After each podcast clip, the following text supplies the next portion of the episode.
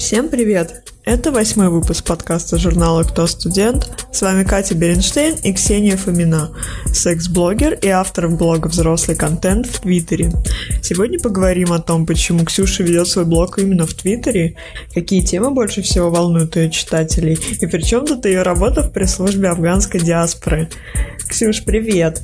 Начнем с небольшой предыстории. Мы с тобой познакомились на фестивале 404, который прошел в Самаре в сентябре.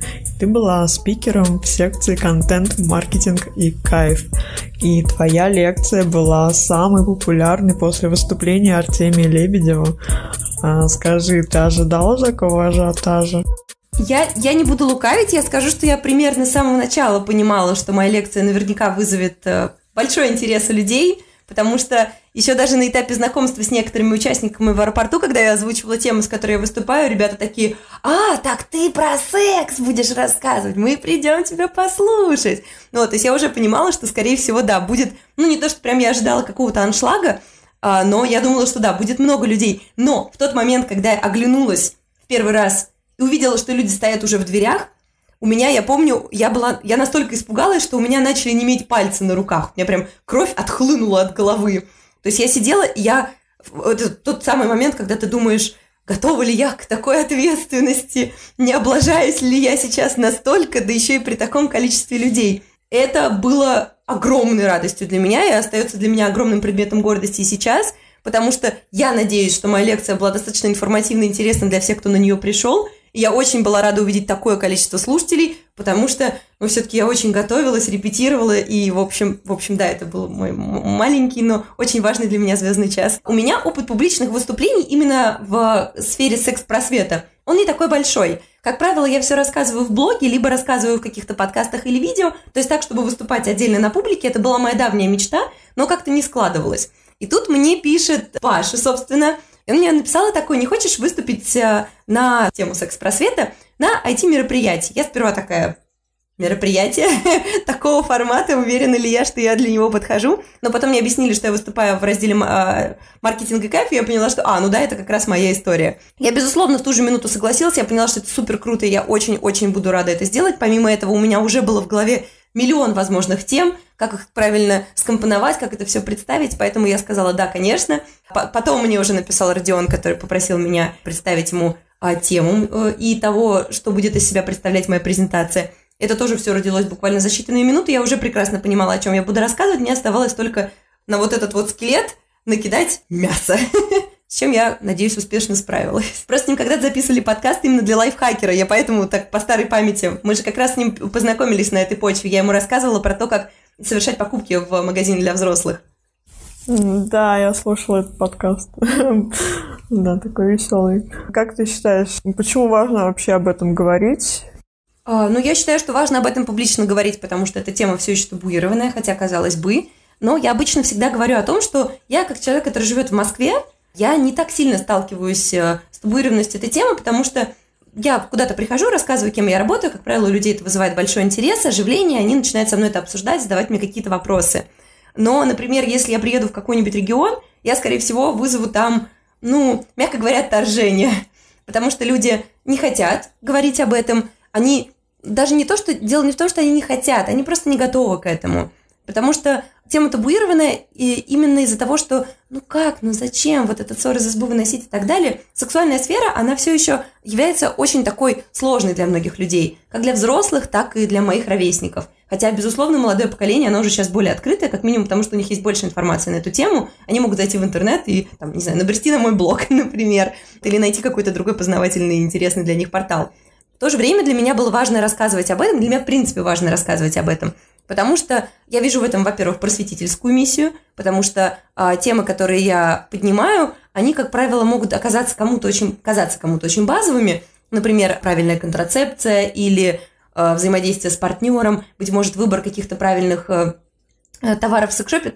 Товары в секшопе, они не ограничиваются резиновыми членами, безусловно. В секшопе можно приобрести очень большое количество разных полезных именно товаров, которые не направлены на какую-то фетиш... фетишизацию, а в первую очередь на помощь себе и своей сексуальной жизни. Я очень рада, что я могу объяснять людям, как это все делать, как это выбирать, как, с этим, как к этому подойти правильно. И я считаю, что об этом нужно говорить как можно больше и чаще, потому что в первую очередь эти темы направлены на здоровье, на здоровье эмоциональное, на здоровье физическое, а, и в то же время на сохранение отношений, на сохранение семьи.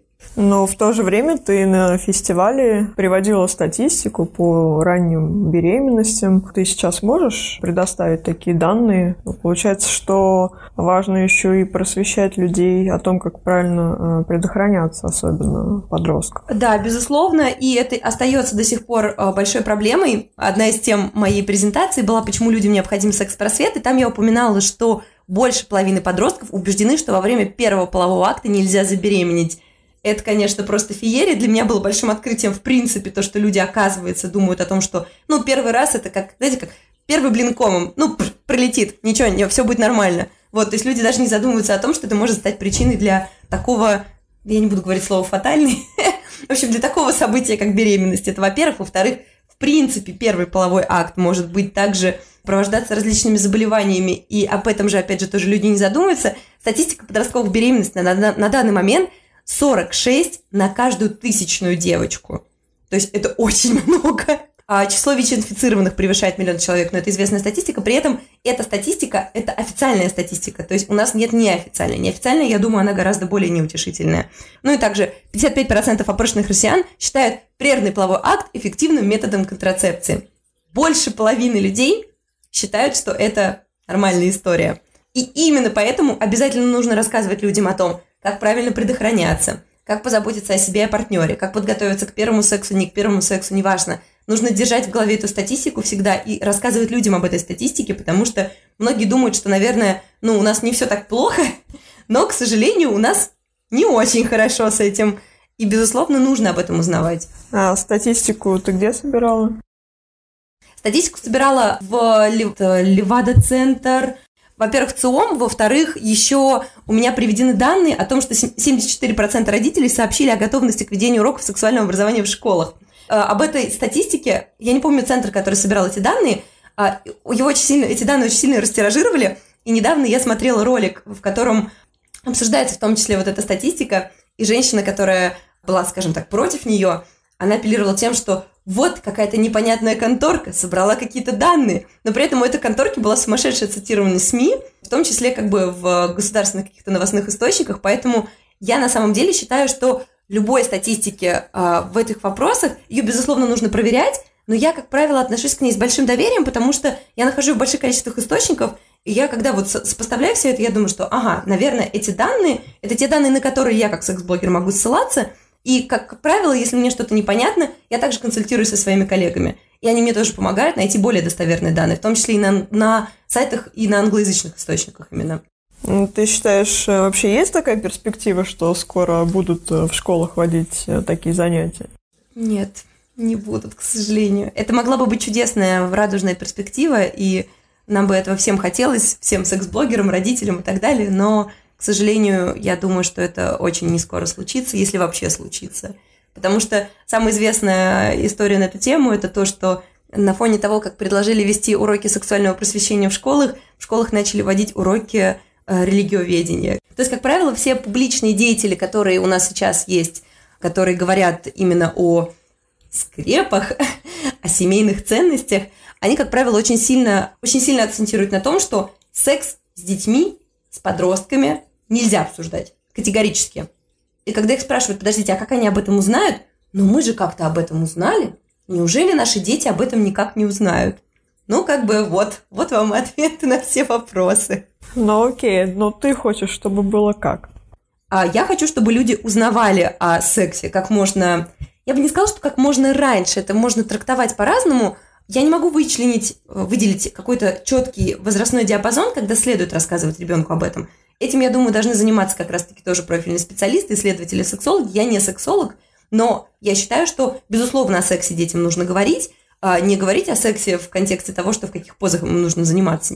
Нам не нужно утрировать это. Нам нужно, чтобы дети знали базу, чтобы они знали, как им нужно предохраняться, культура а, отказа, то есть почему, какие действия можно расценивать как сексуально неприемлемые, от каких людей, от там взрослых или от сверстников, почему обязательно нужно к этому присматриваться и прислушиваться. Более того, существует абсолютно реальная доказанная статистика, что дети, которые знают о сексе с раннего возраста, они гораздо лучше распознают неприемлемые сексуальные действия по отношению к ним. То есть там, например, типа, если взрослый человек начинает к тебе проявлять какие-то нездоровые знаки внимания, ребенок гораздо быстрее и четче распознает их, потому что он уже понимает, где ему нельзя трогать, какая зона ответственности у взрослого, какая зона ответственности у него. Он это может обсудить спокойно, и он также может спокойно прийти к своему, например, родителю или какому-то старшему родственнику и сказать ему о том, что он э, чувствует, что что-то идет не так.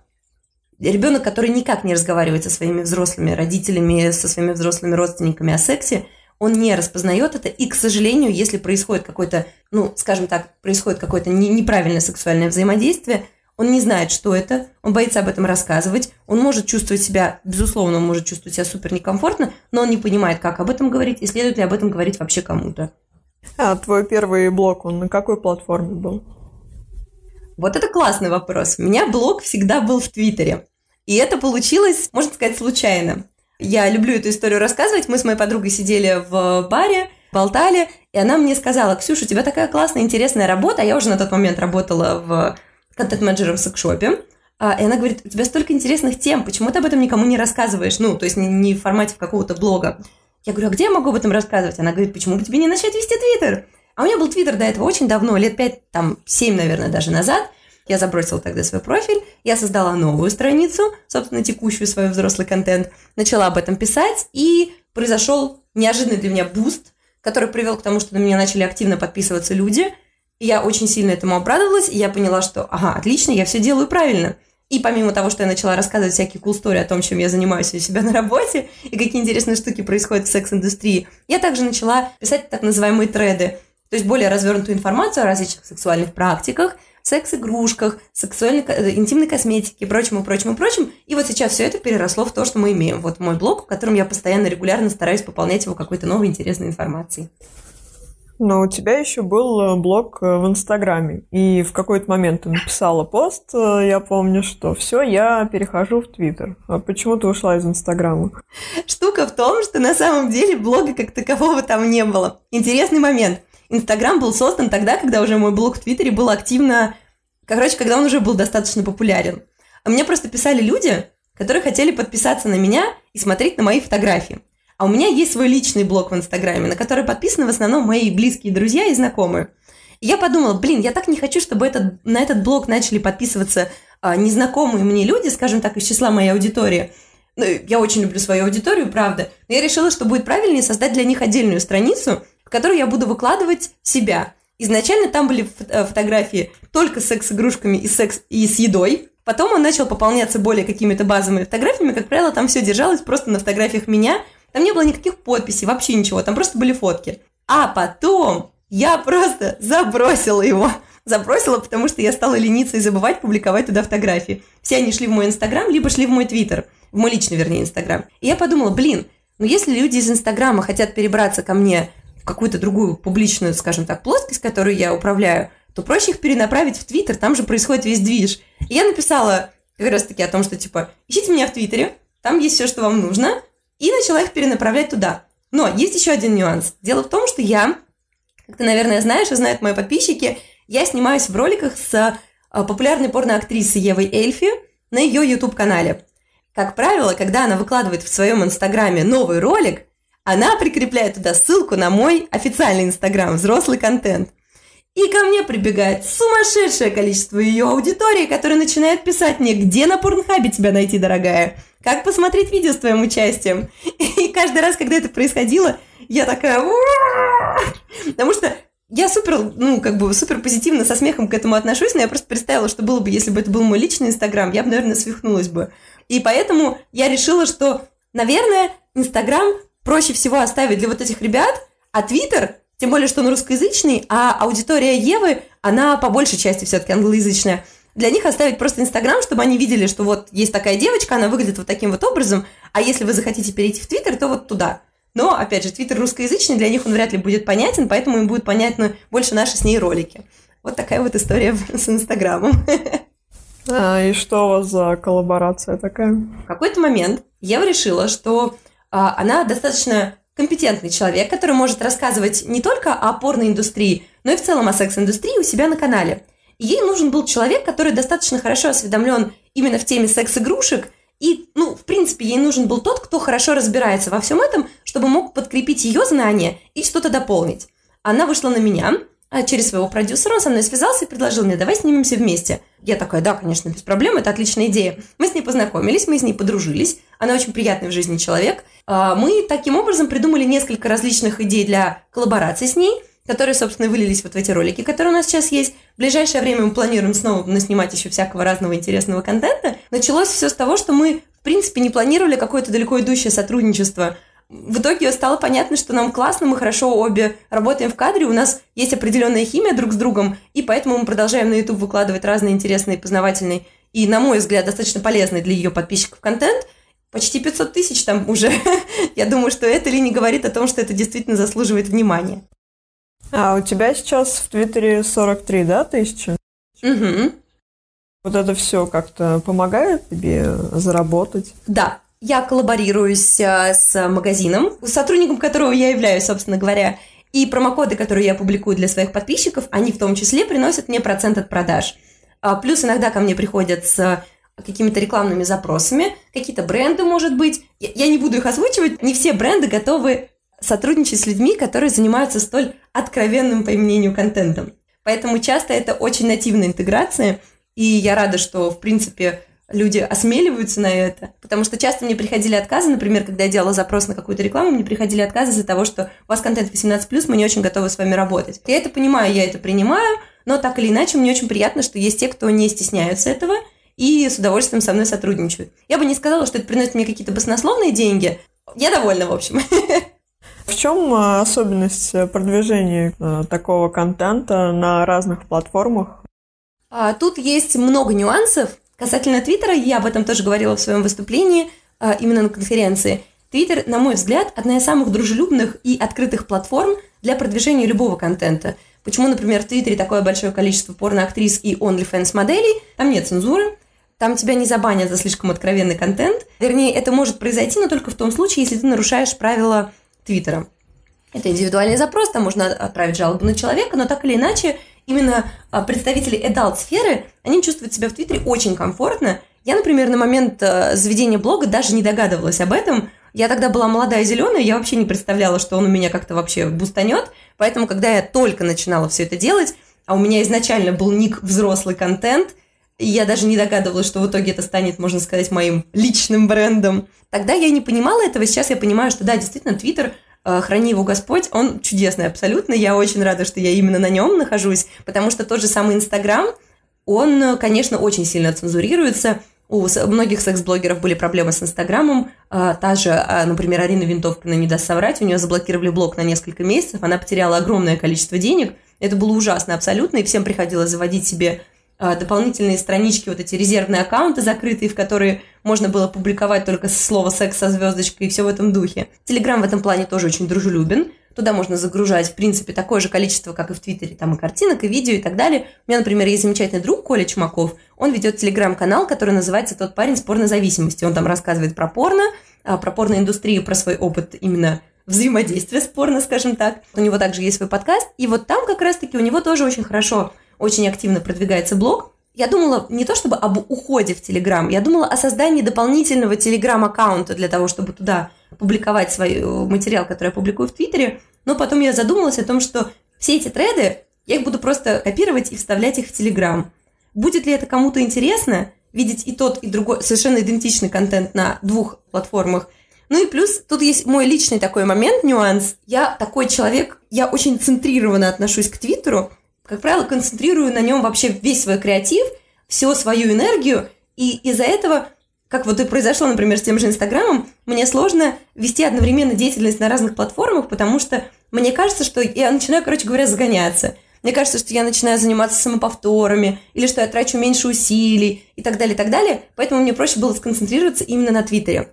Вообще, сейчас самые популярные площадки для продвижения секс-блогеров, как неудивительно, это все еще Инстаграм, потому что в Инстаграме, как правило, большинство из них. Э, начинали свою деятельность, и поэтому они там прям супер популярны.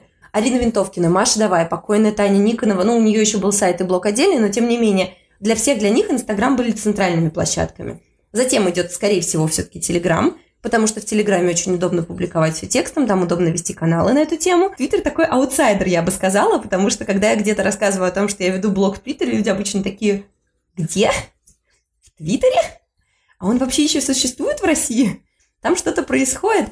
И это так смешно, потому что Твиттер на самом-то деле это очень большая темная лошадка российского интернета. Потому что в Твиттере зарождаются самые смешные мемы.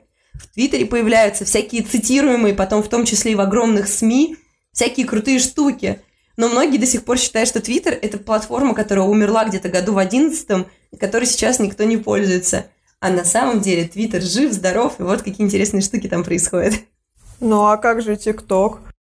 Слушай, ТикТок – это отдельная тема. Во-первых, я, конечно, дед, это сейчас будет, наверное, страшно в этом признаться, но я тикто, в ТикТоке не сижу от слова вообще, потому что я боюсь, что он меня поглотит. Я знаю точно, что это произойдет, а я и так достаточно... А я, у меня и так достаточно клиповое мышление, я боюсь, что я окончательно просто умру и останусь в ТикТоке навсегда. ТикТоке классно, но вести там секс-блог тяжело. У меня, например, вот в магазине, с которым я раньше сотрудничала, там, например, девочка-продавец, она вела свой ТикТок-аккаунт, который был в том числе посвящен ее работе в секс-шопе и а, обзору каких-то товаров. Я помню, что она проделала колоссальную работу по заблюриванию всего, что находилось позади нее, потому что ТикТок очень однозначно расценивает любой сексуальный объект в кадре. Это сразу бан, это сразу все.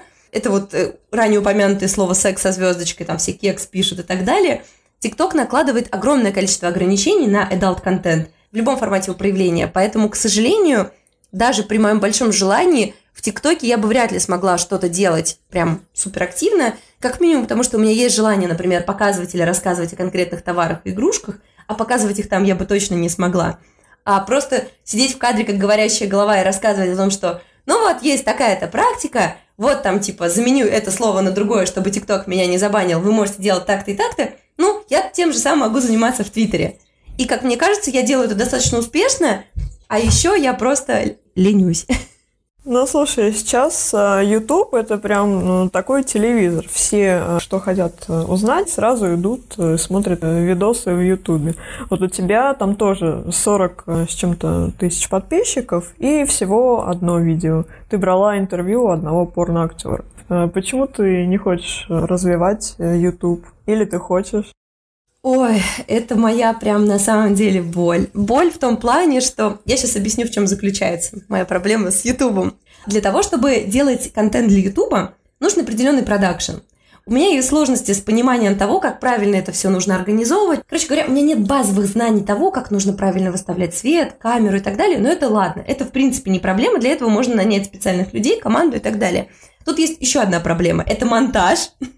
в котором я тоже не особо сильна. Если, опять же, нанимать дополнительного человека, который будет этим заниматься, собственно, как было у меня вот в этом э, ролике с интервью, это стоит дорого. Оказывается, сейчас для того, чтобы делать свой контент на Ютубе, нужно либо тратить огромное количество времени на монтаж, на оформление, на подготовку, на все сопутствующее, либо нужно нанимать специальную команду, которая, ну, реально дорого стоит. В какой-то момент я думала делать постоянный какой-то контент на Ютубе. Я не думала об интервью. Интервью это вообще было как-то получилось так спонтанно у меня с этим интервью. Я очень рада, что оно вышло, хотя мне кажется, что я там не очень хорошо смотрюсь в кадре держусь в кадре. Но это был для меня первый такой опыт, поэтому мне было, конечно, тяжеловато. Хотя моя мама посмотрела и сказала, что ей понравилось. А это, конечно, дорогого стоит. Мне очень многие мои знакомые, очень многие люди, в том числе те, кто занимались а, монтажом, оформлением моих видео, они мне говорили, Ксюш, пожалуйста, не забрасывай это, не останавливайся, ты хорошо держишься в кадре, тебе очень нужно продолжать это делать. Мне гораздо проще приходить коллаборироваться на уже чьи-то готовые каналы чужим продакшеном, как, например, в случае с Евой, потому что там я точно знаю, что от меня потребуется только быть говорящей головой в кадре, что я больше всего люблю делать. То есть для меня что-то рассказывать, рассказывать что-то связанное с сексом, с моей самой любимой в жизни темой – вторая это еда, а третья это кошки. для меня это самая огромная радость. То есть для меня просто сидеть, болтать, рассказывать, показывать что-то – это огромное удовольствие. Я очень радуюсь, что после съемок я могу просто поехать домой, не запариваться о том, как это видео потом выйдет, о том, что мне нужно его смонтировать, о том, что мне нужно убедиться в том, что был правильно записан свет и звук. Надо честно сказать, что это моя лень в совокупности с отсутствием желания тратить дополнительные деньги и сильно заморачиваться над контентом. У меня, например, была история с подкастами. Я записала два подкаста с двумя достаточно классными гостями. Почему я не запустила свой подкаст? Потому что второй гость, с которым я записывала ролик, я просто забыла включить микрофон. То есть не то, что я забыла его включить, там была какая-то проблема, то ли я не включила сам микрофон, то ли я не включила запись. И уже после того, как я скинула человеку, который должен был заняться монтажом, все, все дорожки, он мне такой, на твоей дорожке ничего нет. Я такая, как? Говорит, ну вот так, ты ничего не записала. И в этот момент я просто осознала, что я настолько в этом бездна, что, наверное, лучше мне в это вообще никак не лезть. Вот, то есть я очень быстро опускаю руки. Вторая моя проблема после лени. Мы записываем подкаст для студентов э, школ-бюро, для дизайнеров, руководителей и редакторов. Есть такое мнение, что мало быть просто редактором, надо еще развивать свой личный бренд, чтобы люди тебя узнавали. Что бы ты посоветовала, например, редактору, э, какую выбрать э, платформу, при этом у него нет ограничений по цензуре, как у тебя? А мне кажется, что можно пробовать себя на разных, и даже нужно пробовать себя на разных платформах. А, слушай, моя практика, мой опыт показывает, что ты никогда не знаешь, что именно и как у тебя бустанет. У меня, например, выстрелила та самая фотография с э, нимбом из э, секс-игрушек вокруг моей головы. И после этого я поняла, что все, у меня уже больше нет тормозов, я могу делать все, что угодно. Теперь главное, типа, не сбавлять темп, потому что если сейчас вот есть что-то, что уже сделало меня условно популярной, то нужно просто дальше нарабатывать, нарабатывать и нарабатывать, чтобы мой бренд был еще более узнаваемым. В случае с любой схожей деятельностью, вообще, в принципе, с любой, мне кажется, публичной деятельностью – Самое главное – это не бояться креатива, делайте мемы, придумывайте какие-то штуки а, ситуативные, а, например, вышел какой-то инфоповод, не бойтесь на нем как-то отталкиваться от него, делать что-то связанное с ним. Помимо этого, действительно можно экспериментировать и пытаться развивать себя на разных платформах. Я ограничилась одной, потому что мне было на ней супер и до сих пор супер комфортно на ней работать, и я понимаю также, что она для меня вот такая центральная по важности. Но я также залетала в Инстаграм, я также с удовольствием пользовалась Ютубом, я также светилась и свечусь на подкастах, и я считаю, что если есть возможность рассказывать о том, что ты делаешь, и как-то о себе заявлять в публичном поле, нужно это делать вообще любыми возможными способами, где угодно. Это вот прям, это вот то правило, которое я себе вынесла еще вот в самом-самом начале и до сих пор стараюсь им пользоваться. Ты говорила, что занимаешься мемами, а есть какие-то ограничения? Ой, не, вообще никаких ограничений. Главное, чтобы был хороший вкус у человека, который их делает. Я не знаю, насколько у меня хороший вкус, у меня тоже не все мемы залетают, некоторые прям такие э, остаются нишевыми, а некоторые вот э, в данный момент я вижу, как потихонечку, не то что потихонечку, они все-таки ситу- ситуативные, рано или поздно они отмирают, но так или иначе я вижу, как немножечко версятся некоторые штуки, которые я делала, и это меня очень радует. Я не сколько борюсь за авторство, сколько радуюсь тому, что, в принципе, мой креатив воспринимается людьми на ура. Потому что я считаю, что нет ограничений в каком-то креативе, связанном с шутками. ну, то есть, блин, если тебе что-то нравится и кажется смешным, попробуй сделать из этого что-то. Я как человек с базовыми навыками фотошопа периодически клепаю что-нибудь на какие-то темы, которые выстреливают в данный момент. Из последнего это вот не, вчера вышло, вышел новый трек Оксимирона, я сделала про это небольшой мем. До этого я делала всякие шутейки по тому, как Марк Цукерберг запустил, вернее, не запустил новую соцсеть, а переименовал Facebook. До этого были ситуативные мемы касательно выхода разных фильмов. Были еще штуки, связанные с какими-то смешными инф- инфоповодами, там, в том числе введением промо... Ой, этого, господи, локдауна Собянина. Все это огромный источник креатива. Что-то что хочется сделать, сделай. Вдруг выстрелит, и это будет круто. И если выстрелит, то ты себе сто раз потом спасибо скажешь за то, что решил на это потратить 10 минуточек. В твоей сфере есть какие-то тренды? О, у меня... Слушай, да на самом деле вообще никаких. Я э, на данный момент времени я стараюсь хвататься за любой инфоповод, который можно превратить в э, что-то связ... Э, в шутку, связанную с сексом, секс-игрушками. Причем даже не обязательно именно с сексуальной тематикой, можно взять какую-то около вот прям смежную историю, это тоже может быть смешно, это тоже можно смешно подать, и это тоже может выстрелить. Но если я вижу какие-то смешные пикчи с секс-игрушками, я всегда за них хватаюсь радостно, потому что о, это то, что я люблю. Ну и точно так же я очень люблю всякие смешные или трешовые новости, связанные с секс-индустрией, потому что а, что на Западе, что у нас очень любят всякие угарные заголовки, какие-то, причем совершенно осознанно их делают такими. Или какие-то есть, э, допустим, люди, которые не очень разбираются в теме, они готовят какой-то материал, и там проскакивают очень смешные дилетантские какие-то штуки, комментарии, которые мне тоже очень нравится собирать и публиковать. Это вот прям мой такой тоже источник для вдохновения. А, ты сказала, что занималась контентом для секс-шопа. Как ты вообще связана с контентом и как ты туда попала? Ой, это тоже забавная история. Когда мне было 19 лет, а, мне позвонил друг и сказал, не хочешь ли ты поработать в секшопе продавцом? Я на тот момент не работала ни продавцом, ни тем более ни разу в жизни не была в секшопе.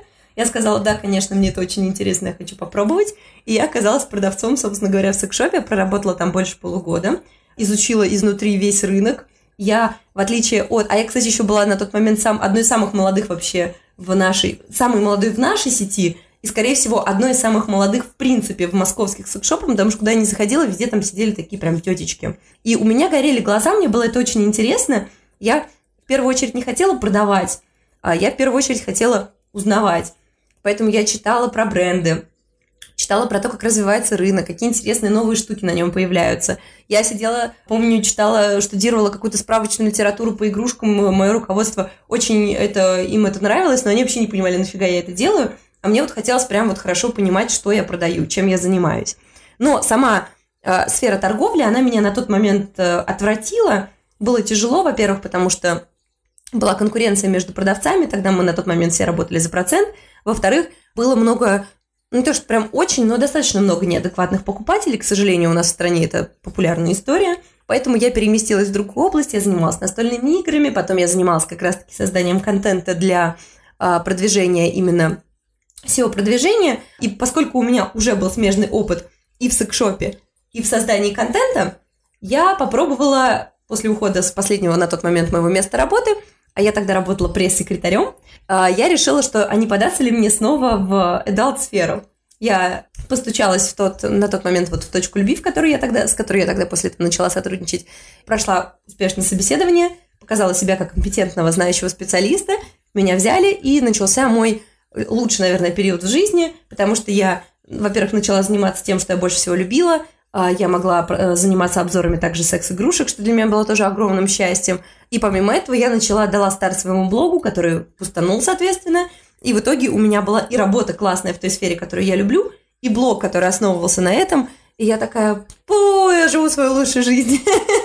Так это и получилось. Получается, текстами ты уже работала. Да, но я работала не с профильным материалом именно касательно adult сферы. Это уже были наработки мои в процессе, э, в процессе уже сотрудничества с секшопом. До этого я занималась текстами именно... Интересный, кстати, факт. У меня нет профильного какого-то журналистского литературного образования. Я просто всегда любила писать и всегда видела в этом какое-то свое ну, если не предназначение, то как минимум мне это всегда нравилось, я очень хотела этим заниматься. А поскольку у меня было достаточно много смежного опыта, потому что всю свою жизнь я так или иначе занималась написанием контента, созданием контента. Когда я начала работать пресс-секретарем, я начала уже писать полноценные пресс-релизы, которые шли э, в государственные э, различные заведения. То есть я там ездила, выступала в Совет Федерации. Это было все довольно такой трешовый, трешовый у меня был опыт, да. С того момента я поняла, что, наверное, да, действительно, я в этом сильна. Если меня слушают важные люди, то, видимо, я действительно хорошо этим занимаюсь. Скажи про свой опыт. Это так необычно. Ты была пресс-секретарем. Это какая-то государственная организация? Я люблю об этом рассказывать, особенно сейчас на фоне, скажем так, э, текущих событий в стране и мире. Это прозвучит еще более интересно.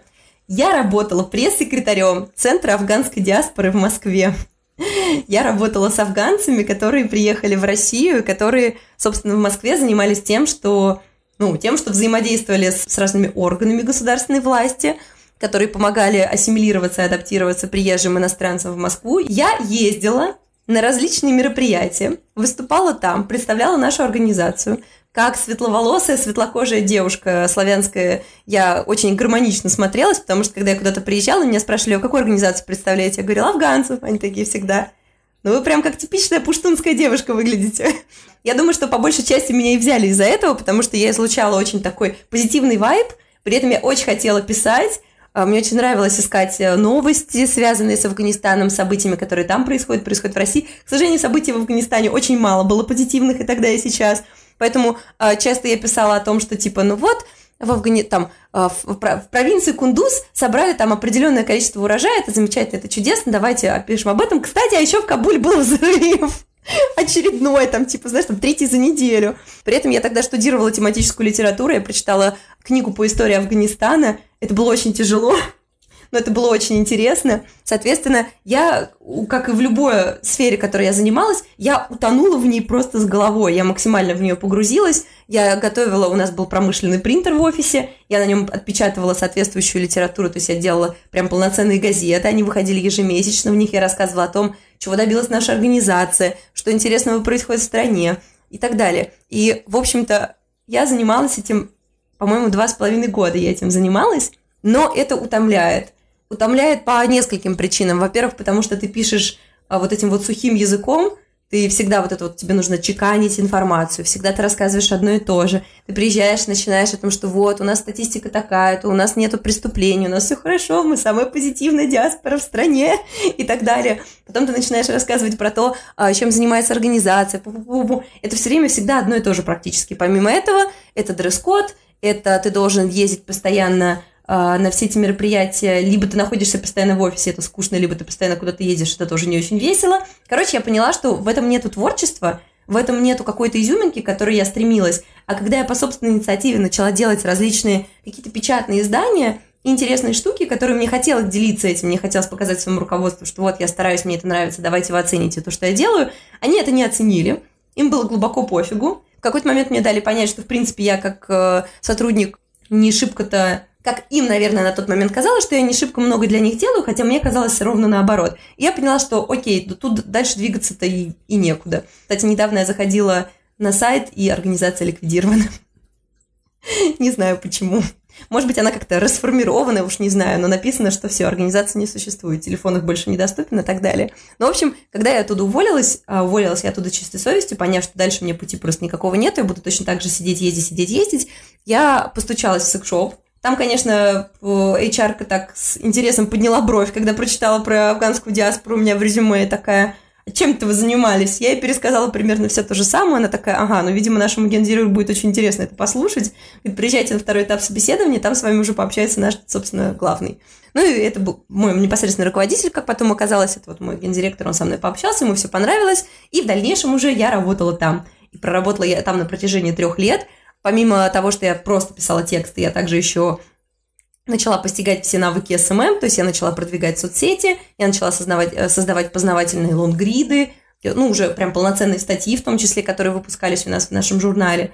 И так постепенно э, э, произошло такое классное слияние моей работы и моего блога, потому что я поняла, что и там, и там я занимаюсь тем, что мне нравится, и продвигаю себя так, как мне нравится. Но в рамках именно контента мне уже стало немножко тесновато я решила, что мне нужно полностью сконцентрироваться на именно SMM и на продвижении. И поэтому я вот сменила работу и сейчас работаю в чудесном месте под названием Тизи. Один из самых э, клиентоориентированных и позитивных секс-шопов в стране. Заявляю авторитетно. Ты сказала, что а, в секс-шопе ты писала для журнала. Это, получается, у него с бренд-медиа было? Да. У «Точки любви» есть свой журнал, он такой не, не очень большой, он как выглядит как брошюрка, но на самом деле там очень много классного, интересного материала. А, Точка любви до сих пор, как Тизи, как и многие другие крупные секс-шопы, понимающие, почему это нужно делать, они сотрудничают с секс-блогерами, которые пишут для них, создают интересный материал, а, делятся какой-то тоже, опять же, статистикой и так далее. И это выглядит довольно круто. То есть я вот их журнал, например, у меня все выпуски есть дома, вот они у меня в соседней комнате лежат. Я до сих пор с удовольствием их читаю, когда мне бывшие коллеги передают. Я прям и прям еду, например, там в метро домой и прям с огромным удовольствием изучаю, что там новенького вышло. Получается, это печатный только журнал. А почему так? А, потому что его можно предлагать приобрести а, покупателям в тот момент, когда они приходят в физический секшоп. То есть, например, человек приобретает что-то, ему за символическую денежку предлагают приобрести печатное издание, в котором он узнает больше о товарах, о брендах и в целом почитает что-то, что может быть ему интересно. В этот журнал ты писала непосредственно про а, те товары, которые ты тестировала, и делала такой обзор. О чем там было? Нет, не совсем. Я писала именно в формате, вот как у меня треды в Твиттере, я писала о каких-то сексуальных практиках, о которых можно было бы и было бы интересно почитать людям. Так, у меня была статья про массаж простаты, у меня была статья про анальный секс, у меня была статья про возбуждающие средства а, интимную косметику в целом. Те, опять же, вернемся к этому чудесному слову, табуированные темы, которые люди не готовы обсуждать, но которые им было бы, наверное, интересно почитать, от человека, знающего, следующего, который им простым, э, понятным языком расскажет о том, что это хорошо, это не очень хорошо, давайте обсудим с вами вот та-та-та-та-та, вот, пожалуйста. Как ты работала над статьями? Статьи – это в основном мой личный опыт, плюс это какие-то статистические данные, плюс это статьи других людей, знающих, это сексологи, это врачи, из которых я черпаю информацию, чтобы убедиться в том, что то, что я пишу, это не какая-то хренотень. То есть я стараюсь, безусловно, ссылаться на опыт других людей, а, более опытных и более компетентных в той области, которой я занимаюсь. Я, безусловно, ориентируюсь на свой собственный опыт, на опыт клиентов магазина в том числе, когда речь, например, касается секс-игрушек, потому что а, есть какие-то товары, которые нравятся большому числу людей, но о них очень мало кто знает. А, имеется в виду, что они хорошо продаются, но почему-то о них очень мало пишут. А есть, например, товары, которые я откровенно считаю переоцененными, потому что у них очень большой сарафан, но при этом огромное количество людей остаются разочарованными после покупки. И, и в том и в другом случае я стараюсь писать честно, открыто и по возможности очень доступно. Так, чтобы любой человек, который перейдет на мою статью, а, мог прочитать ее, ему все было понятно, чтобы это не были какие-то суперсложные заумные термины, и не было какого-то там перебора с какими-то цифрами, статистическими, опять же, данными. Это важно, но если это очень много, то человек просто такой, понятно, что-то мне стало скучно, пойду-ка я там еще что-нибудь посмотрю. Это какие товары переоценены? Давай подумаю сейчас. Ну, например, Блин, нет, я не очень хочу об этом говорить. Ну, то есть я сейчас, наверное, буду делать антирекламу каким-то брендом, мне бы не хотелось этого. Я, наверное, я скажу так. Есть товары, которые оказались переоцененными лично для меня. Вот я думаю, так будет правильнее, чтобы это было исключительно мое субъективное мнение. Вот, а не какой-то там... А есть, например, некоторые игрушки, которые я считаю... Я считаю, что вот, например, есть так называемые пульсаторы. Это игрушки, которые двигаются туда-сюда. А внутри а, игрушки находится металлический сердечник – который позволяет ей двигаться, как будто она совершает фрикции. То есть эта игрушка, ее даже не нужно двигать своими собственными руками, она будет вот так вот толкать внутри тебя, внутри твоего тела, совершать возвратно-поступательные движения. И это, конечно, огромная революция на рынке. Есть огромное количество людей, которые восторгаются этими игрушками, и они им очень нравятся. Мое мнение, пульсаторы не очень крутые. Ну, то есть мне вообще они не очень понравились. У меня их три штуки, я все их честно пыталась обозреть, понять вообще, в чем соль. И я честно э, пришла к выводу, что это не моя история. А, опять же, как я уже и сказала, есть многие люди, и среди в том числе моих знакомых, которые были в восторге. Но тут есть еще такой нюанс, что пульсаторы это не самые дешевые игрушки. Из-за сложности вот этой механической начинки они, конечно, не, не относятся к категории бюджетных, поэтому э, есть большой риск приобрести э, игрушку за там условно 12-15 тысяч и оказаться разочарованным. Вернуть ты ее не сможешь, передарить тоже вряд ли получится, и поэтому это в том числе, это в принципе проблема всей секшоп-индустрии, потому что нельзя не купить что-то и не оказаться разочарованным в каких-то моментах, к сожалению. Это же касается, например, силиконовых смазок, которые я э, тоже очень не люблю, потому что я считаю, что лучше купить побольше баночку смазки на водной основе. Э, да, ее по потребуется израсходовать больше для каких-то практик, но силиконовую смазку ты заколебешься отмывать, она очень неприятная и она очень пачкает. Плюс силиконовые смазки, они очень разные по консистенции, бывают такие, что они как желе, и с ними очень не, не, не, неприятно взаимодействовать. Это касается еще каких-то там определенных направлений, определенных товаров. Я обычно стараюсь акцентировать на том, что, например, в случае с обзорами, это мое субъективное мнение, и что нужно отталкиваться от того, что если мне что-то не понравилось или, наоборот, что-то очень понравилось, то все мы индивидуальные, и не нужно ориентироваться только на мою точку зрения.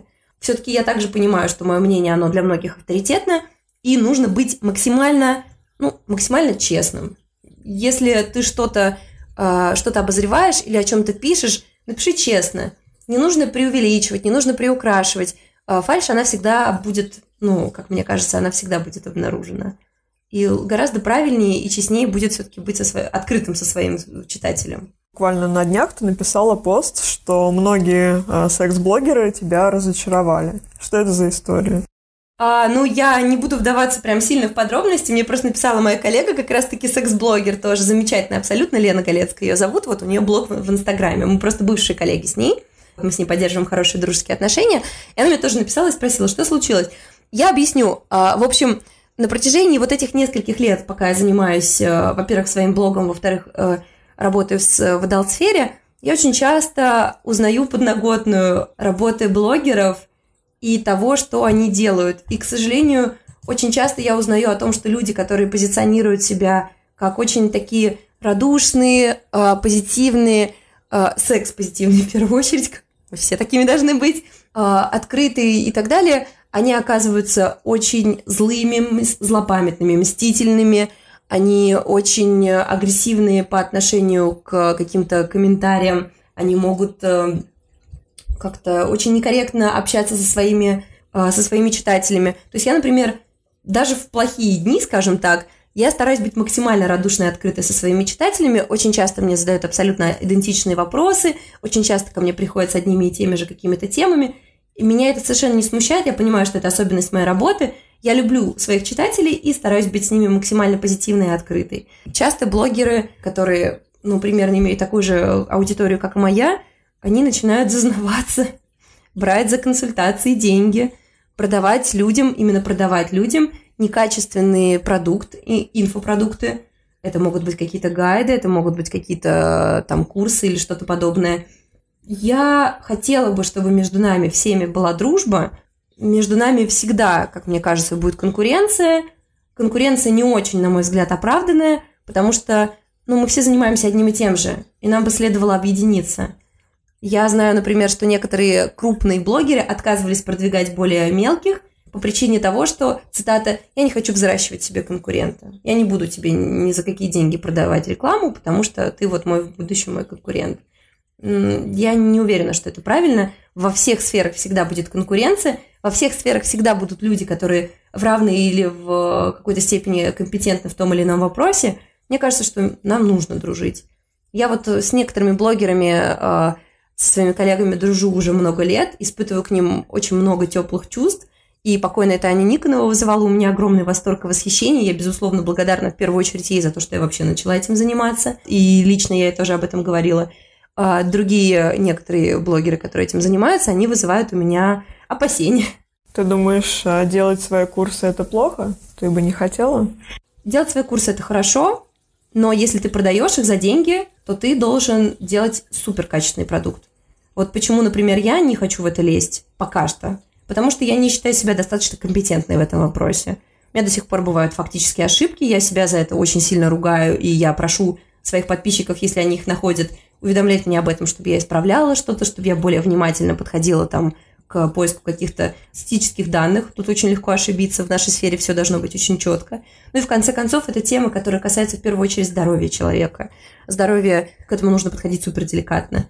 То есть, когда ты занимаешься секс-просветом, ты одновременно и сексолог, и врач, и психолог, и если ты продаешь какой-то материал за деньги, ты должен быть супер компетентен, супер хорошо понимать то, что ты делаешь. Также работать со своим слушателем, то есть взаимодействовать с ним, помогать ему. И когда люди делают это, ну, как, как, как со многими инфопро- инфопродуктами, например, в том же самом Инстаграме, я думаю, очень многие слышали о том, насколько часто это бывает ужасно, абсолютно несъедобный материал, который продают при этом за там, ну, достаточно хорошие деньги. Я когда это вижу, все, я понимаю, что я лучше буду продолжать э, делать бесплатно то, что я люблю и то, что мне нравится, но, по крайней мере, я буду понимать, что в случае, если я где-то накосячу, я не обману человека за его деньги, и я смогу принести ему свои изменения, исправиться и впредь быть более внимательной и более ответственно к этому подходить. А ты на какие источники опираешься?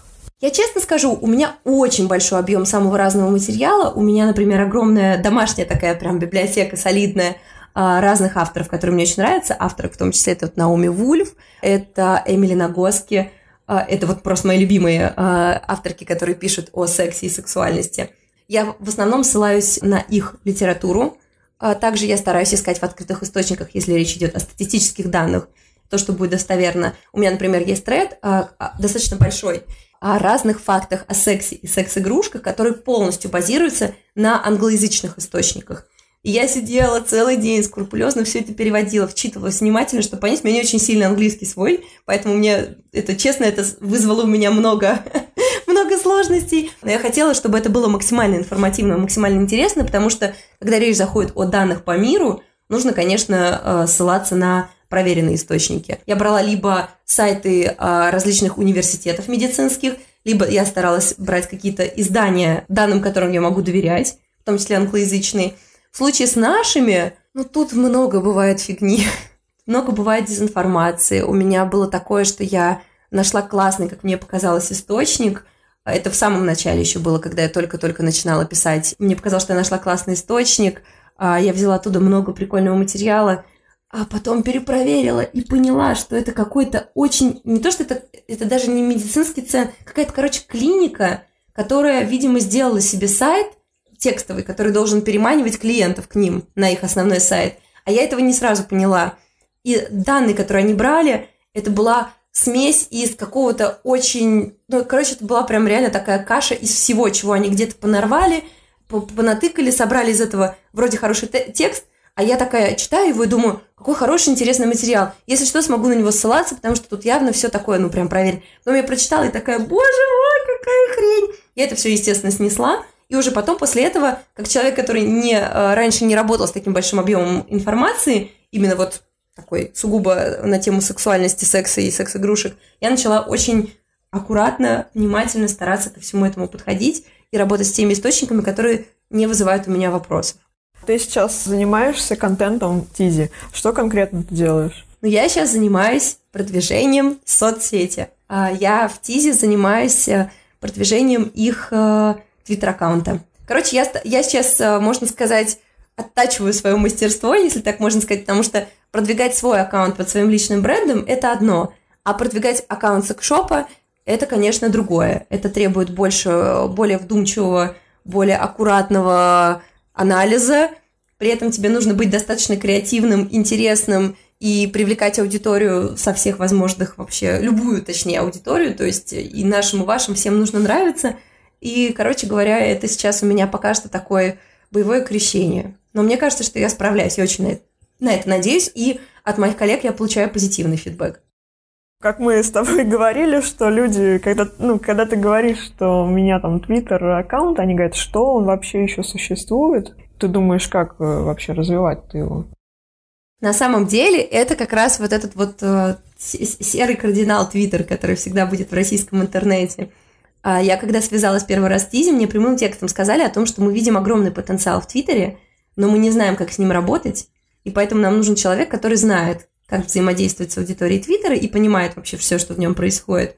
И было несколько примеров крутых именно кейсов аккаунтов брендов, которые залетели в Твиттере и которые привлекли большое количество аудитории.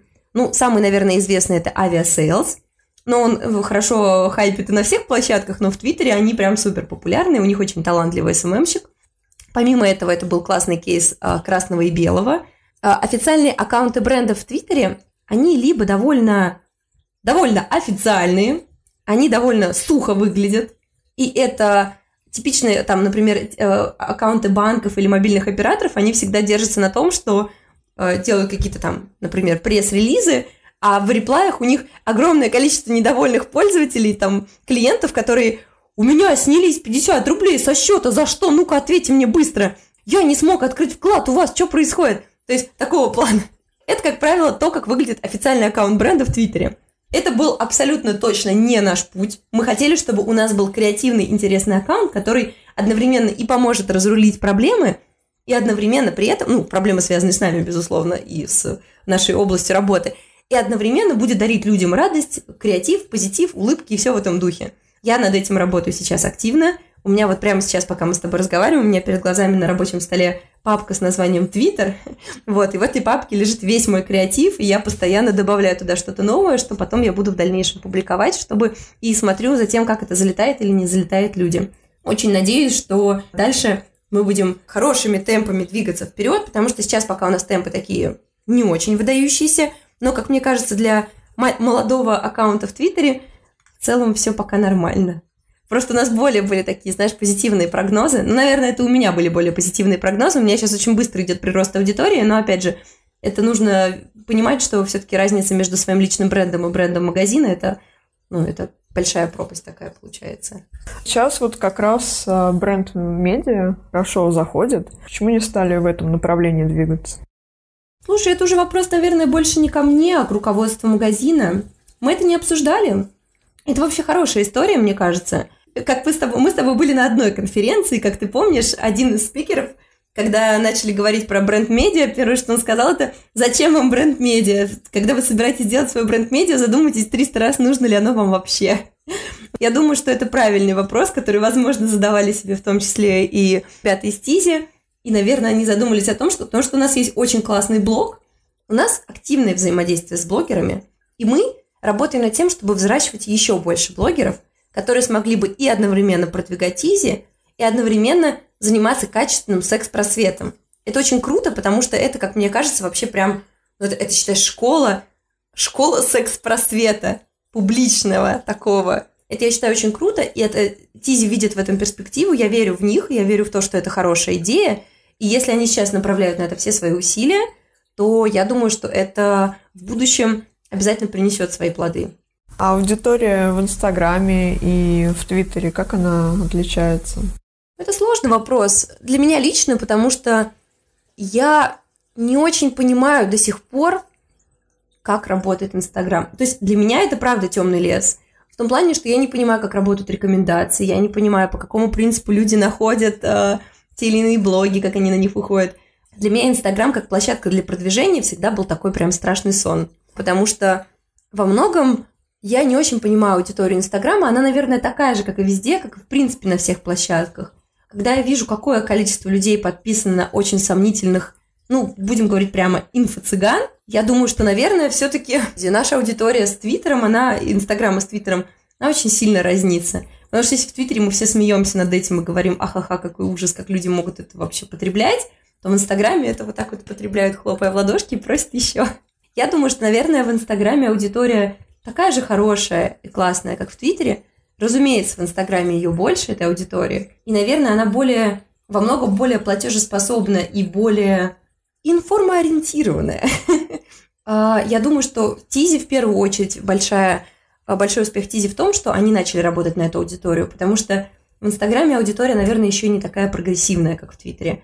А вот это большой плюс в том, э, именно для брендов, потому что эту аудиторию можно обучать, и можно открывать что-то новое, и это круто.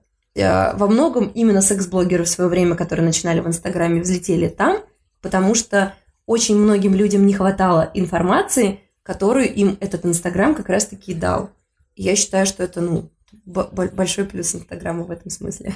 Я считаю, что будущее, я считаю, что будущее за ТикТоком. Начнем с... Я как молодую, перспективную, а теперь уже супер популярную во всем мире платформу, ТикТок воспринимаю как какую-то, наверное, революцию. И, видимо, поэтому этим же обусловлен мой страх перед ним. И вот это вот, что я так пальчиком ножку трогаю, ой, это воду трогаю, так, нет, вот, может быть, может быть, потом.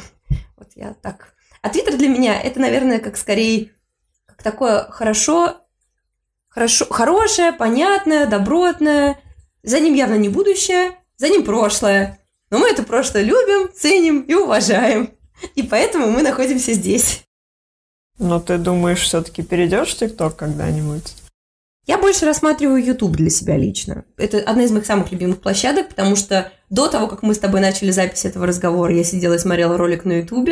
Как только наш разговор закончится, поверь мне, я пойду снова на YouTube смотреть там еще какой-нибудь ролик. YouTube я обожаю. Для меня это такая платформа, которая приносит мне очень много удовольствия и новых знаний в том числе. И мне кажется, что однажды, когда я все-таки дозрею, дорасту, и наконец-то у меня появится э, внутренний ресурс перейти на YouTube, не, не перейти на него полностью, в смысле уйти из Твиттера, а начать его вза- взаимодействовать с YouTube аудиторией, как с еще одной э, аудиторией, которая мне нужна, я думаю, что я, ну, у меня будет в этом успех. Мне бы хотелось в это верить. Я думаю, что, безусловно, за Ютубом будущее, за ТикТоком будущее, ну в принципе, за любым визуальным контентом. Твиттер – это все-таки текст. А Инстаграм это фотографии, в том числе видео. Инстаграм сейчас тоже запустил свой аналог ТикТока. Ютуб запустил свой аналог ТикТока. Будущее за клиповым мышлением, короче говоря, вот. В принципе, это все, что нужно было знать. Но, тем не менее, Тизи хотят развивать именно э, Твиттер. Да, и они правильно делают, потому что Твиттер – это та платформа, которую многие не воспринимают всерьез именно как платформу для продаж. А в Твиттере есть продажи. В Твиттере сидит платежеспособная аудитория, которая умеет э, Э, отделять одно от другого, то есть отделять плохой контент от хорошего, и хорошо воспринимает э, клиентоориентированные, адекватные бренды, которые говорят с ними на одном языке. В Твиттере своя атмосфера, безусловно, это вот стопроцентно, это любой твиттерский скажет, в Твиттере своя атмосфера, своя аудитория, свои шутки, свои мемы, свое все. И если какой-то бренд приходит в Твиттер и говорит с твиттерскими на одном языке, их воспринимают очень позитивно, очень радушно, и это, соответственно, конвертируется в деньги при хорошем раскладе. То есть, если ты хорошо подаешь э, твиттерским то, что тебе нравится делать, и то, что ты любишь, и то, чем ты занимаешься, скорее всего, твиттерские ответят тебе, ответят тебе взаимностью. Какие темы самые популярные? О чем людям вообще хочется читать, узнавать? Я сейчас попробую именно из своего блога сказать, вот что у меня пользуется наибольшей популярностью. У меня наибольшей популярностью пользуются темы, которые считаются самыми такими прям супер табуированными. Какие-то сексуальные практики, например, которые а, вызывают у людей много вопросов и опасений. А, например, пегинг, то есть все, что связано с эстропонами, это там анальный секс, это удовольствие мужское через массаж простаты, все сопутствующее, какие-то нестандартные сексуальные практики типа фистинга, и также, например, происхождение каких-то физиологичные штуки, какие-то непонятные люди, например, сквирт, откуда он берется, боже, нам нужно знать об этом все. Вот, а правда, что девушки просто писают во время сквирта, то есть такого плана вопросы. У людей очень много довольно поверхностных вопросов, которые, на которые мы очень хочется знать ответы. Мы, секс-блогеры, для них ищем ответы на эти вопросы, стараемся Э, максимально простым языком на них ответить. Что касается именно темы секшопов, например, на примере Тизи я вижу, что э, наибольшим спросом пользуются товары, направленные на удовольствие женщины и на то удовольствие, которое она либо хочет получать, но не могла, либо то удовольствие, которое она хочет получать с партнером, но у нее не получается. Это стимуляция точки G, это игрушки для пар, которые направлены на стимуляцию клитора или каких-то еще эрогенных областей, которые у женщин часто не задействуются при а, пенис-вагинальном контакте. Это какие-то возбуждающие средства, тонизирующие, которые помогают еще больше. Особенно сейчас на фоне осени либидо у всех просело, поэтому всем очень хочется знать, чем можно себе сейчас это либидо вернуть и поднять. И также у людей есть запрос на нестандартные какие-то игрушки, на интересные штуки, на какую-то необычную интимную косметику, а, потому что, ну, любопытство, интерес и подход к сексу как какой-то такой игровой практики, то есть я не случайно, например, использую словосочетание во время сексуальных игр, потому что секс это не только какое-то духовное занятие, направленное на то, чтобы там все получили удовольствие, и потом лежали, как в фильме, на них сыпались лепестки роз и пели птицы. Секс, он в том числе бывает очень интересной игровой практикой, когда ты говоришь своему партнеру, блин, давай попробуем какую-нибудь странную штуку, и типа это будет прикольный experience для нас обоих. Вот у меня, например, с партнером с моим так. И я получаю огромное удовольствие от этого, потому что если ты можешь принести в постель какую-то необычную фиговину и такой, смотри, что это, давай узнаем, как этим пользоваться. Это, я считаю, очень круто. Это как поехать вместе в какой-нибудь необычный ресторан, чтобы попробовать какое-то странное блюдо. И это здорово, что у людей появляется такая потребность, такое желание. Они часто заказывают что-то интересное, необычное для них – и если это, опять же, если позиционирование этого товара идет в таком же формате, что типа, смотрите, какая штука классная, давайте ее затестим, то люди с большим удовольствием откликаются на это и идут тестить. Но все-таки, как ты считаешь, сейчас э, люди начали более э, открыто смотреть на то, чтобы использовать э, секс-игрушки, потому что достаточно распространена такая практика, что один из партнеров э, ревнует другого именно к секс-игрушке, и это ведет к конфликтам. Это да, это такое есть. К сожалению, эта тенденция сохраняется, но мы стараемся с ней всячески бороться. Потому что, во-первых, игрушка – это не конкурент человеку. Это можно бесконечное количество раз повторять, но человеку нужно убедиться в этом, видимо, на собственной практике, либо как-то... Короче, это просто надо понять и принять, ну правда. Э, без, бездушный вибратор не может быть конкурентом партнеру, это совершенно точно. Помимо этого, как мне кажется, когда мужчина видит в игрушке конкурента себе и своему, скажем так, члену, это, мне кажется, очень эгоистичная история, потому что почему, например, женщины хотят использовать игрушки во время секса или там, для удовлетворения своих потребностей? Потому что часто они не могут получить то удовольствие во время секса, которого бы им хотелось. Это абсолютно нормальная история. Менее 30% женщин получают э, оргазм от проникновения члена. Э, эта статистика уже очень сильно заставляет задуматься. Плюс ко всему, дополнительная стимуляция, она очень нужна. И, как правило, партнеры – я сейчас не пытаюсь какую-то сексистскую историю тут продвигать, но тем не менее, партнеры мужчины, они, как правило, не очень сильно об этом задумываются. И поэтому игрушки помогают женщинам получать больше удовольствия в процессе. Это очень круто и это очень важно. Если мужчина понимает, насколько это ну, действительно полезно для них обоих, то это замечательно. Если он видит конкурента в вибраторе, то это, мне кажется, история про то, что, типа, ну, ты должна быть сконцентрирована только вот, вот здесь, вот, вот там. А если ты не сконцентрирована только на мне, то, наверное, ты меня недостаточно там любишь, уважаешь, или тебе не хватает моего, э, там, не хватает того, что я тебе даю. Ну, мне кажется, это уже само по себе звучит некорректно. То же самое касательно мужских игрушек, потому что, например, многие женщины не понимают, что мужчинам нравится, допустим, анальная стимуляция. В этом нет ничего зазорного, в этом нет ничего гомосексуального, это абсолютно приемлемая история. И если, допустим, мужчина хочет использовать какую-то игрушку для массажа, а женщина такая, фу, нет, конечно, ты что, ни в коем случае, то это тоже какой-то эгоизм. Почему нет? Почему, если твой партнер хочет получить дополнительные ощущения, ты не даешь ему этого сделать? И то же самое касается того, что типа вот ты кончаешь с вибратором, но не кончаешь со мной. Ну, типа, ребят, это не гонка, это не борьба. Вы не выйдете с вибратором на ринге и не будете биться до потери сознания.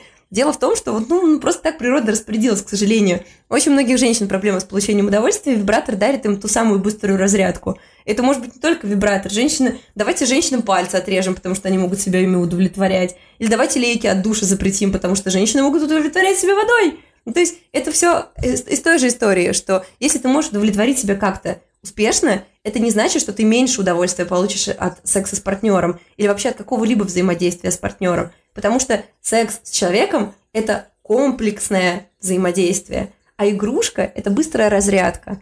А игрушка в сексе с партнером – это комплексное взаимодействие в кубе, потому что тебе хорошо, всем хорошо, всем классно, всем здорово, все получают удовольствие. Почему нет? Это же так здорово. Это как, я не знаю, я приводила в пример то, что ты можешь просто покушать супчик, а можешь добавить в него клевых вкусных приправ и дополнительных ингредиентов, которые сделают твой суп просто муа, и вы будете есть его вдвоем со своим партнером и говорить друг другу, какой вкусный суп мы приготовили. Так приготовьте этот суп вдвоем, зачем вам избегать этих приправ? Да. Скажи, а есть какая-то статистика по твоему блогу и там по Тизи, а, кто ваша аудитория в процентном соотношении мужчины, женщины, какой возраст? Интересный факт, примерно пополам, и там, и там.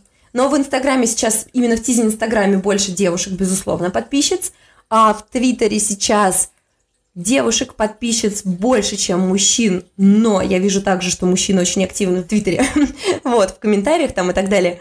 У меня в аккаунте раньше отображалась статистика, не знаю, почему сейчас в Твиттере не отображается эта статистика. Раньше у меня в аккаунте отображалось то, что мужчин и женщин примерно поровну.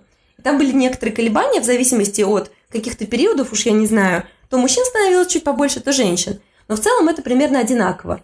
Я была приятно удивлена тому, что у меня очень большой разброс именно возрастной аудитории. У меня есть как ребята-подписчики, которые учатся в школе, а, причем как там в старшей, так и в средней. И мне очень приятно, что я могу дать им те знания и тот материал, которого они не получат, возможно, из других источников. Точно так же, как у меня очень есть возрастная аудитория. Мужчины и женщины там 60 плюс, которые тоже мне пишут в личку, которые благодарят меня за какие-то рекомендации, и я в такие моменты, мое сердце, оно просто тает. Это чудесно абсолютно, я очень этому рада. Но, конечно, именно э, по соотношению больше всего все-таки молодых людей, то есть это, наверное, от 20 до 30 лет. Вот я так возьму вот такой вот. Это вот прям, мне кажется, самый такой оптимальный срез. Это вот примерно мои ровесники, кто-то чуть старше, чуть младше, которые с таким же интересом к этой теме относятся, читают они, что-то узнают и иногда предлагают мне темы, за что я ему безумно благодарна, а, что можно осветить у себя в блоге. Я вот с большим удовольствием хватаюсь за темы, которые мне предлагают подписчики, и отвечаю на их вопросы, потому что, ну, если на это есть запрос, то вообще супер. Что больше тебе в личку пишут? Благодарность или бывает какая-то дичь? А, благодарности гораздо больше. Храни бог моих подписчиков, они супер булочки сладкие, я их очень сильно люблю. Мне каждую неделю хотя бы одно сообщение приходит с благодарностью за то, что я делаю – и я, мое сердце, как я уже и говорила, всегда в этот момент тает. Это очень приятно. А бывают, очень часто бывают вопросы. Я очень люблю отвечать на вопросы, меня просят что-то порекомендовать, меня просят какую-то ситуацию, там, например, разрешить или дать какое-то экспертное мнение. Тоже очень это люблю, отвечаю с большим удовольствием. Если не знаю, как ответить, честно говорю, я не знаю, но можно обратиться к таким-то источникам или там к такому-то специалисту, например, если это какая-то физиология или еще что-то. А, безусловно, не обходится без дикпиков – а, без всяких сомнительных предложений познакомиться, но это я, как правило, таких людей просто игнорирую, то есть я понимаю, там я открываю DM, э, вижу, что мне там приходит запрос на переписку, типа «Привет, детка, познакомимся». А так, очень-очень-очень э, хороший фидбэк я всегда получаю от своей аудитории. 99% людей, которые мне пишут в личку, они пишут хорошие вещи, либо совершенно нейтральные, и это очень круто. Я живу, конечно, в радужном абсолютно мире с пони и со всем сопутствующим. Скажи, почему ты решила согласиться на это интервью? Потому что я люблю рассказывать о том, чем я занимаюсь. Я готова рассказывать об этом всем всегда при любом раскладе. Либо за кружкой пива в баре, либо вот в таком формате, как мы сейчас. Это мое большое удовольствие. Вот. Так что я сейчас получаю удовольствие. Опять же, за что я люблю свою работу? За то, что она приносит мне много хорошего настроения. Ксюш, спасибо тебе большое. Я тоже получила массу удовольствия. Мы с тобой очень классно поболтали. И я надеюсь, у всех, кто послушает наш подкаст, тоже будет такое прекрасное настроение.